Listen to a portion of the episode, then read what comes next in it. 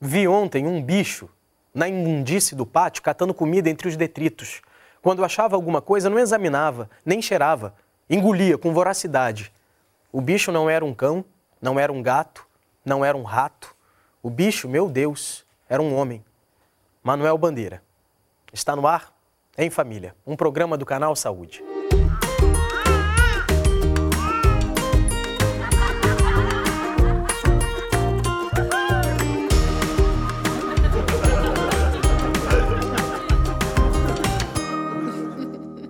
Em uma metrópole como São Paulo, são quase 20 mil moradores de rua. Em todo o território nacional, são quase 2 milhões. No Em Família de hoje, nós temos aqui no estúdio para essa nossa conversa Solange Mota, corretora de imóveis, que durante nove anos participou de ações cristãs de auxílio a essa população de rua, não é? Bem-vinda, Solange. Obrigada. Temos também Rita Maria de Castro Maia, psicóloga que trabalha na Subsecretaria de Proteção Social Especial da Prefeitura do Rio de Janeiro e Josemar Castro, integrante do grupo Mosaico das Ruas. Isso. Muito bem-vindos a vocês Obrigado. três. E eu começo perguntando a ti, Josemar. A gente fala morador de rua, mas uma pessoa mora na rua, é possível se morar na rua, ter a rua como casa? A rua nunca foi moradia. Moradia pressupõe um local privativo, um local que não se possa violar. Moradia é isso aí. Agora, se perguntar a qualquer uma pessoa que esteja na rua, por algum motivo, ele não, nunca vai chamar de casa nem de moradia. Ali, no máximo, que ele pode dizer que seja uma maloca, um local onde possa convergir alguma coisa em comum entre as pessoas e eles ficarem, devido à confiança que um tem no outro, se reunir em algum local, ou seja para dormir, ou seja para conversar, ou seja para pegar um rango chamado boca de rango, etc. E esse local, Nunca... de alguma forma, ele lembra um ambiente familiar, uma casa? Não, a, o lar é um lar sempre. Né? A casa tem paredes, a rua não tem. No máximo tem um chão. Então, na realidade, os porquês de cada um, cada um pode responder por si. A sua, no caso, como foi? Como você se viu nessa condição?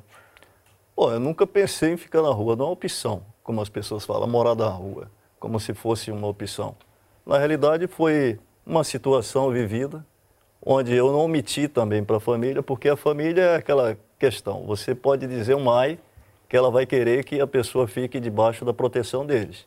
Foi uma opção minha é, arcar com as minhas próprias é, decisões, objetivos e vencer. Na questão, eu vim para o Rio, eu queria fazer, na, na, na, época, um estágio de radialismo, fiz na, na Rádio Bandeirantes. E, a, e o destino, ela muitas vezes vai convergindo para locais que a pessoa nem imagina, né?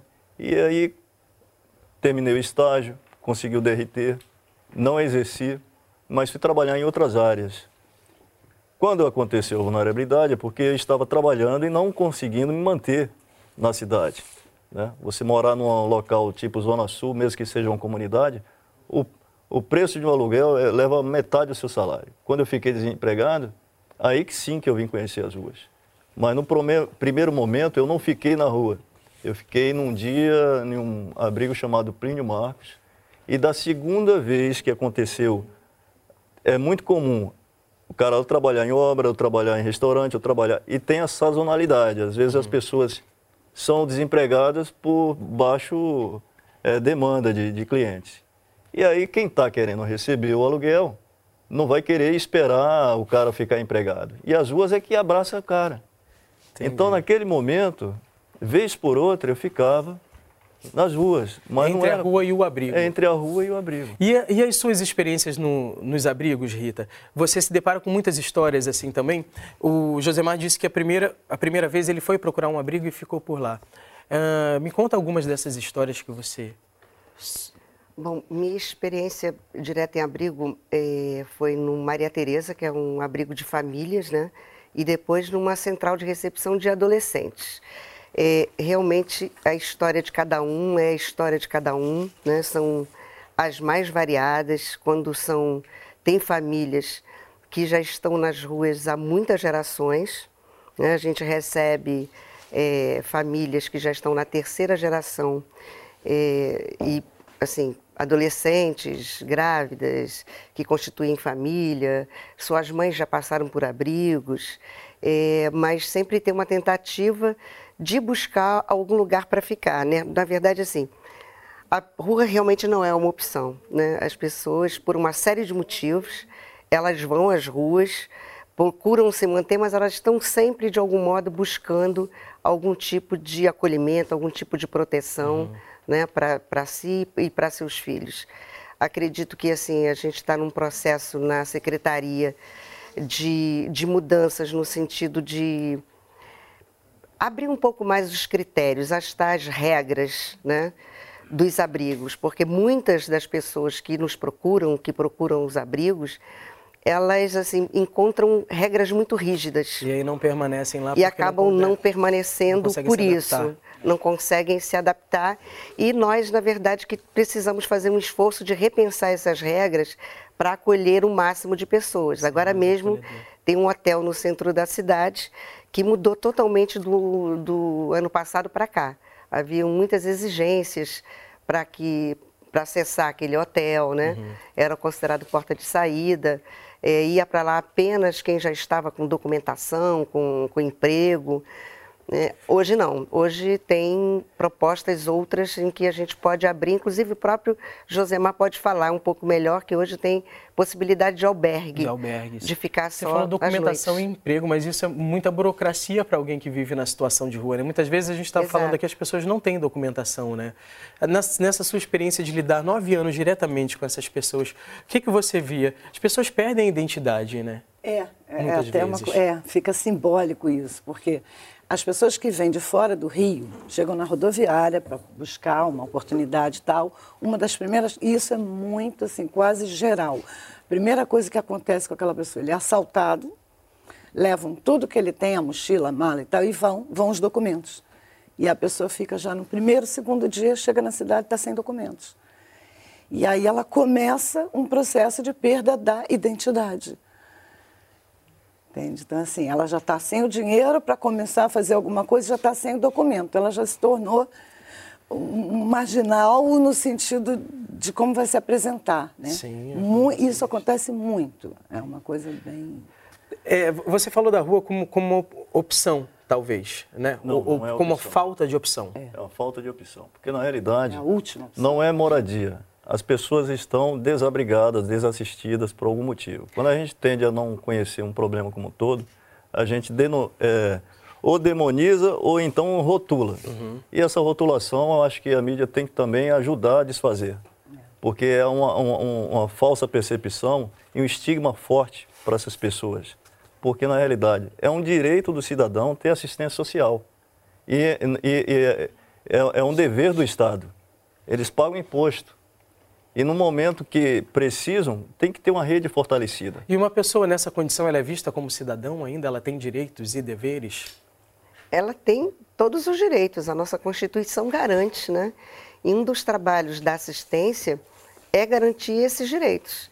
Não só direito à documentação, como isso é providenciado a partir, desde a abordagem, hum. isso já é feito. É, e os abrigos providenciam, se a pessoa não é da, da cidade, é, busca em cartórios, né? É, e tem outras especificidades, mas na verdade que são exceções. Pessoas, a gente tem ainda na cidade do Rio de Janeiro crianças que não têm certidão de nascimento, nunca foram registradas, né? Então a gente tem esse tipo de, de, de questão grave, né? Que é lá no, na, na, época em que não tinha na maternidade, por exemplo, os cartórios. Hoje já tem praticamente todas, né? Para garantir essa saída. Mas de qualquer maneira, é, as pessoas ficam na rua, não têm direito à saúde, né? Então, hoje já se tem alguns consultórios na rua em que se atende diretamente na rua, uhum. né? sem necessariamente precisar sair da rua. E, e, mas, de qualquer maneira, ainda tem um grande número de pessoas que estão nessa situação de vulnerabilidade que ainda não têm acesso aos direitos. Uhum. Mas todo cidadão brasileiro tem direitos, seus direitos básicos constitucionalmente precisam ser garantidos. Eu queria compartilhar com vocês. É uma fala da Vanessa Martins, que durante muito tempo ela trabalhou com, com, em centros de acolhimento e ela fala de uma das razões que levam os adolescentes, em especial, para as ruas. Eu penso no cara que é adolescente e vive numa condição de, de miserabilidade. Esse cara ele quer ser gregário, ele quer ser o cara, como todo adolescente quer.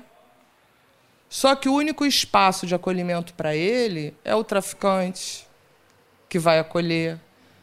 Porque a sociedade não vai acolher, porque ele é pobre, miserável, mora na favela. Quando esse tráfico, que aparentemente faz um acolhimento, coloca ele para fora, ele vai para a rua. E na rua ele constrói a família, na rua ele tem filho, na rua.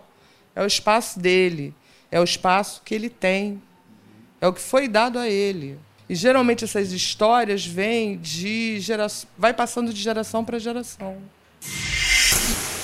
É. E tem uma coisa muito assim também da família que é feita na rua. Ele fala assim: esse aqui é meu filho de rua, esse é meu pai de rua, não uhum. é? Tem muito essa coisa. Porque aí eles se tornam, começam a se tornar família. Se vem numa situação parecida, se, se acolhem. Se acolherem uns aos outros. É. Isso facilita um pouco a vida nessa situação? O fato de, de se agregar? Bom, na realidade, o ser humano é um ser sociável. Então, na realidade, ele tem que procurar os pares. Quem faz o quê e com quem então, na realidade, vai ter uma interatividade e alguma coisa em comum. Não, é, não quer dizer que seja regra para todos. Uhum. Agora, a questão do, dos abrigos, eu queria só dar uma pincelada na questão da abordagem na questão da documentação. Muitas pessoas perdem também porque não tem local adequado para deixar seus pertences, nem na rua e nem nos abrigos. Uhum. Eu mesmo perdi o meu. Na época que eu fui para um abrigo e, e, na realidade, todos têm que deixar por determinação os objetos fora do refeitório.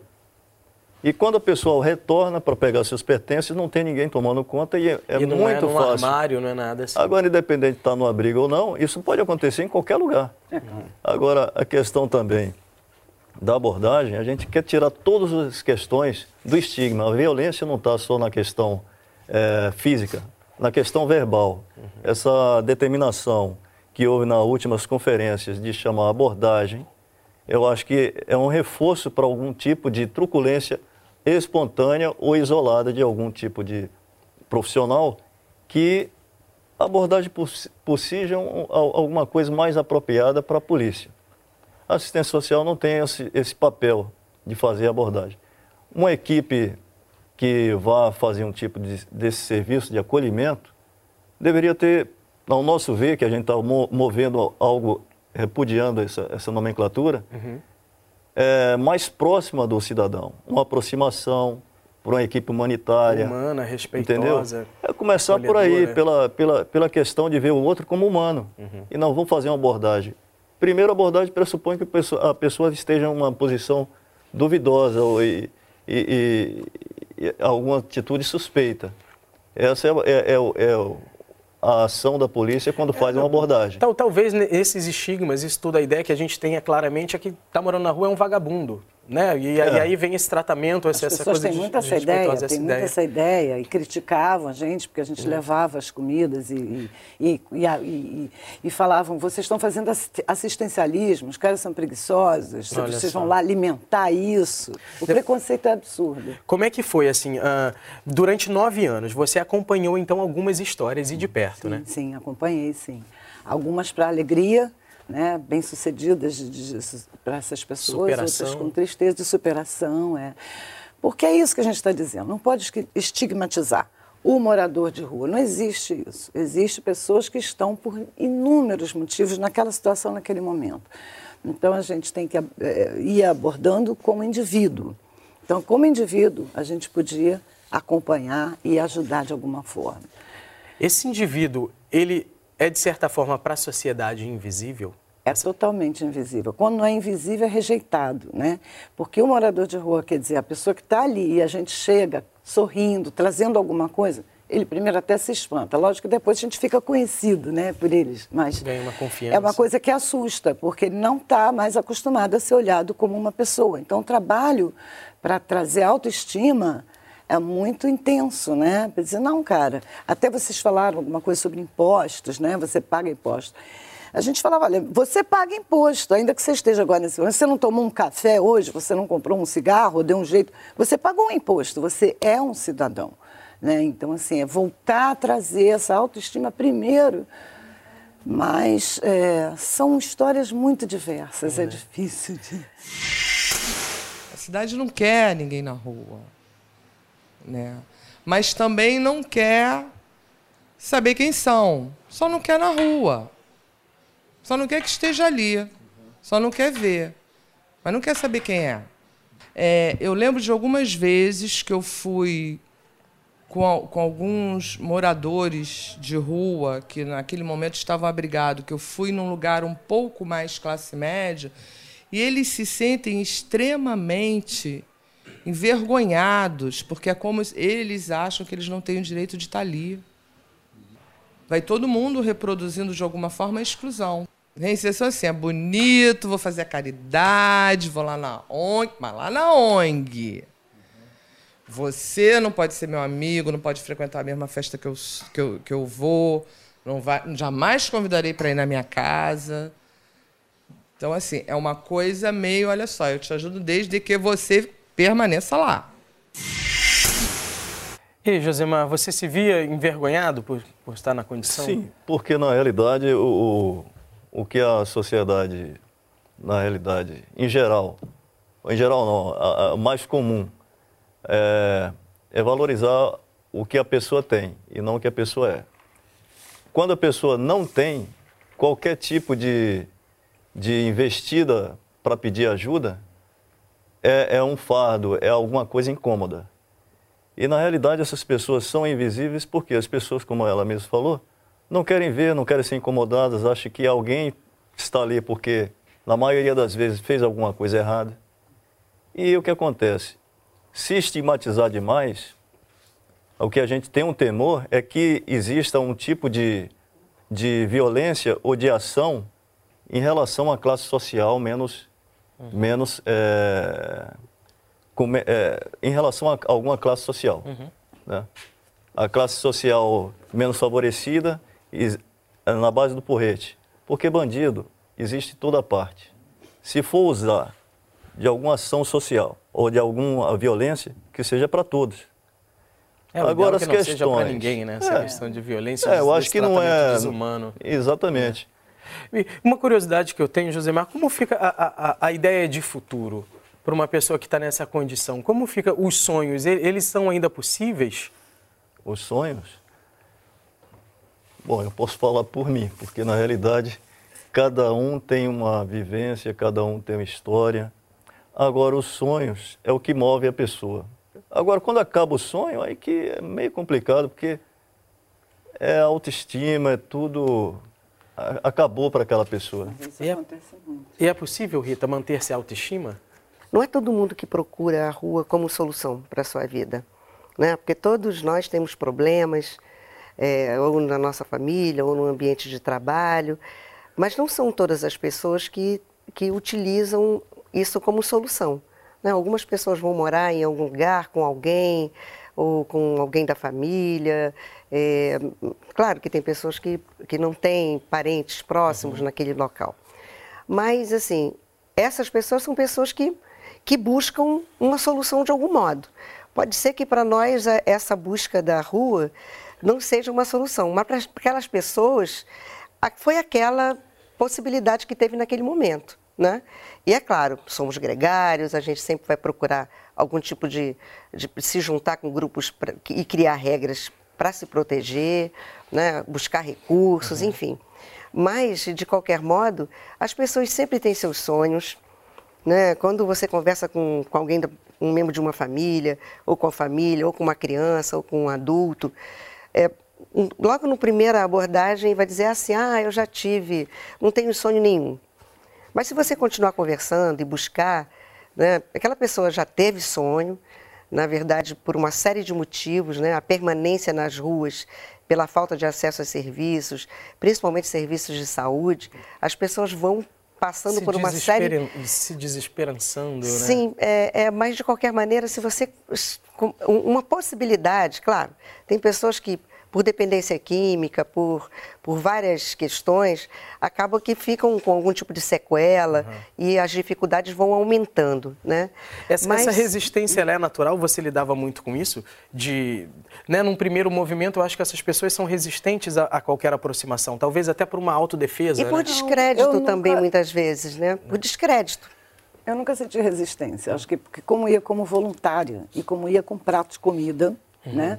Nunca senti resistência, pelo é, contrário. Essas ajudas, elas são importantes? Você são vê que eram fundamentais Porque eu acho assim, pessoas? assim, você está falando de futuro, de passado, eu, eu vejo assim que eles estariam, na minha opinião, olhando mais o presente. Aquele momento, aquele dia legal, chegou a comida, chama, chegou a quentinha um e tal. Dia de cada vez. É um dia, porque o passado é muito pesado, porque foi o que levou a chegar ali. E essa coisa de sonho era o nosso trabalho. Vamos buscar autoestima, vamos colocar um sonho de volta. Eu vi assim a pessoa sem sonho, né, sem perspectiva e assim com um passado muito triste para contar, para desabafar ali, uhum. né? E o presente é o seguinte: chegou a comida, legal, vamos, sabe? Chegou um cobertor. Esse momento é bom. E a gente trabalhava para trazer de volta o sonho, individualmente uhum. ou em grupo, enfim. Mas eu não acho. Uma, que... uma vida na rua te deixa mais instintivo? Uhum. É, é, é uma curiosidade que eu tenho também. Intuitivo. Né? Intuitivo, Intuitivo. e instintivo no sentido também de, de, abrir, um, ah, de abrir mão um pouco do racional, porque a gente fica tentando entender as coisas nessa vida cheia de regras sociais e na rua não necessariamente tem, mas você precisa se autoproteger muito, muito também. Mas na rua muito, tem regras. Muito. Tem. É, na rua tem, tem regras. As regras, regras José, claro, na rua tem regras e muitas vezes regras muito duras né? Porque dependendo do, do, do, que você, que tipo de atitude você tenha, você pode ser é, castigado, digamos Mas assim, quebra-se né? muito, exatamente. É, as regras são duras é, e um dos nossos desafios nos abrigos, é, não importa a faixa etária, é exatamente tentar manter vivo esse sonho. E a sua reabilitação, como, como ela aconteceu? Como, como que você saiu da situação de rua? Está é, tá bem viva na minha memória, porque na realidade a sociedade é muito fechada. É aquela lei de cada um por si, a lei de levar vantagem em tudo. Se a pessoa está numa condição menos favorável, muitas vezes tem que omitir, porque as pessoas não vão entender mesmo. E então, na medida do possível, a pessoa vai tentando buscar aquele objetivo. E não é fácil. Eu acho que com a minha participação no movimento, eu acho que é, tirou um pouco do foco de mim mesmo para ver que também é, é, melhorou, é uma ajuda mútua, está se sentindo útil. As pessoas gostam de se sentir útil. Então, no momento que a pessoa começa a ver que está, mesmo sem ganhar, porque o movimento passa por muitas dificuldades, como a gente não tem um regimento de muitas pessoas mas as poucas que tem, têm qualidade. E cabeças pensantes para botar o movimento. A própria manifestações agora é a resposta. Foram quatro pessoas em São Paulo, poucas pessoas aqui no Rio, que colocaram a massa na rua para mostrar a, a insatisfação da população. Assim, dessa mesma forma, é o movimento. Então, meus sonhos continuam. Mas só que o que me move mesmo é o meu objetivo final. Mas isso aí, como ela falou mesmo, é, tenho uma autoestima ainda dentro de mim e a dificuldade como todo outro brasileiro. Entendeu? A gente não quer realmente é deixar muito estigmatizado, achar que tem que ter um olhar específico só para aquela população que está lá caída e, e achar que ele não é um brasileiro. Ele é um cidadão. Somos todos brasileiros, todos nós temos as nossas histórias, as nossas famílias, as nossas dificuldades. Enfim, os temas aqui são muitos. Eu espero que esse programa de hoje tenha ajudado vocês a esclarecer um pouco essa ideia sobre essas pessoas que vivem nessas condições. Esse foi o Família de hoje. Fique à vontade. Sinta-se em família. E até o próximo programa.